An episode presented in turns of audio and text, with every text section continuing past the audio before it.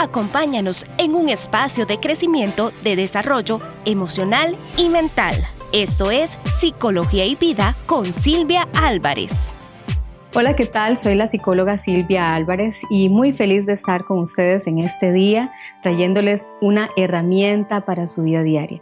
En este programa Herramientas de Vida para todos ustedes, para usted, para que las pueda aplicar en su familia. Y para mí es muy, muy satisfactorio que muchos de ustedes puedan escribirme a mis redes sociales y me hagan consultas. Y una de esas consultas es esto. Es la, es, tiene que ver con el estrés, tiene que ver con la ansiedad. Y yo titulé este tema de hoy Desesperanza y vida, porque estas dos cosas, el estrés y la ansiedad, te roban la esperanza es una situación, ¿verdad?, externa y se refleja también, impacta profundamente tu, sistema nervioso, tu cuerpo y vamos a hablar un poquito sobre eso. Quiero invitarte a que puedas suscribirte a mi canal de YouTube y también seguirme en todas las plataformas de, de Anchor y Spotify y Enlace Plus y puedas también eh, escribirme. Con todo gusto estaré dispuesta a responderte. Y todas las cosas que es el tema de hoy es desesperanza y vida, ¿saben por qué?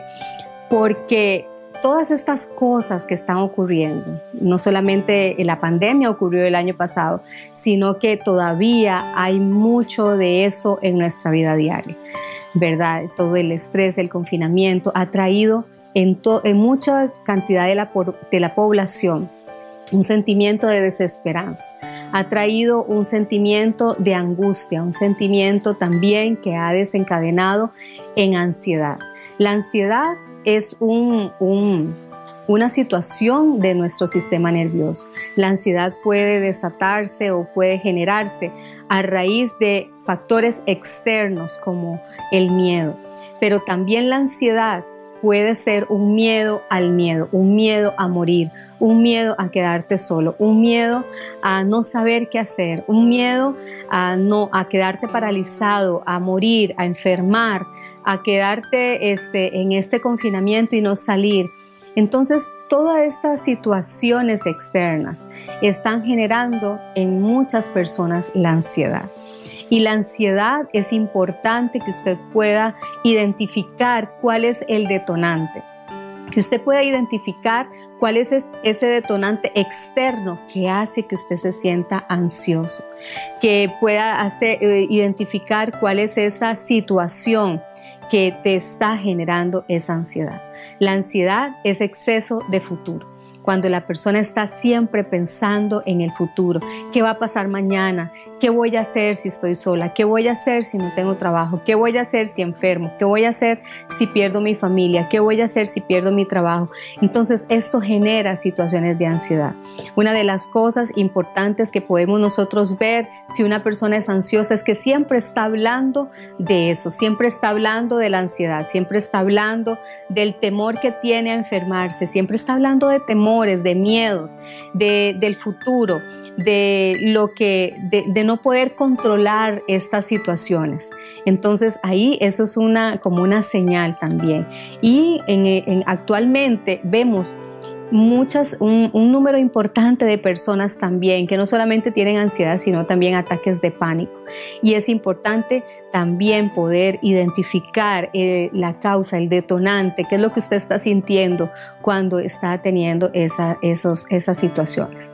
Y no dejes que todas estas cosas te roben la esperanza, la esperanza en todo lo que, lo positivo que usted puede hacer, en todo lo que usted puede gestionar, en todo lo que usted eh, puede disfrutar también al lado de sus seres queridos.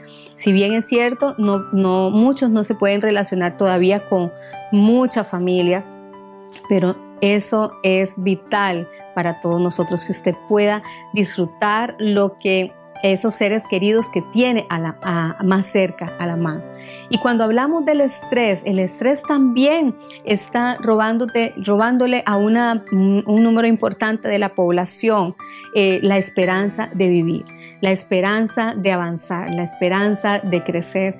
¿Por qué? Porque El estrés tiene muchos factores que lo pueden causar. Puede ser exceso de trabajo, pueden ser muchos excesos, exceso de trabajo, exceso de cansancio. Eh, muchas veces la persona eh, lleva al máximo su cuerpo y su capacidad que el cuerpo nada más dice, ¿qué voy a hacer con todo esto? ¿Verdad? ¿Qué voy a hacer con esta falta de tiempo? ¿Qué voy a hacer con, si, si no hay si no hay tiempo para dormir, si no hay tiempo para alimentarse bien, para hacer ejercicio. Entonces, también las causas son, son externas, lo que causa este, también el estrés. Y una de las cosas que detona el estrés es el exceso de preocupación. Entonces, ante todos estos desafíos, es importante que puedas aprender a identificar ¿Qué, ¿Qué, te está detonando ese estrés? ¿Cuáles son las causas que te está generando el estrés? ¿Será tu trabajo? ¿Será que no estás em, eh, pudiendo desarrollar todas las metas, todos las, los objetivos o las demandas de tu trabajo, de tu familia o a nivel económico? Porque esa preocupación en la que te puede estar generando el estrés. Y claro, esto ambos, tanto el estrés como la ansiedad, desatan eh, o provocan en nuestro cuerpo una serie de factores que también pueden desestabilizar nuestro equilibrio corporal, el, equilibrio de poder dormir, el, poder descansar, el poder alimentarnos mejor. Así que yo te, yo te recomiendo en, a través de este tema que puedas identificar cuáles son los factores que te están o las causas posibles que te está generando ese estrés. Que no te roben las situaciones la esperanza de vivir, que no te robe la fe en el futuro, en lo que usted puede hacer. Usted tiene la capacidad de poder transformar su vida y transformar su futuro. Soy la psicóloga Silvia Álvarez y muchas gracias por acompañarme y nos vemos en el próximo tema un espacio de crecimiento personal dirigido a promover herramientas profesionales de salud emocional y mental que le permitirán un desarrollo integral familiar, interpersonal y social. Acompáñanos cada martes en la serie Psicología y Vida con Silvia Álvarez.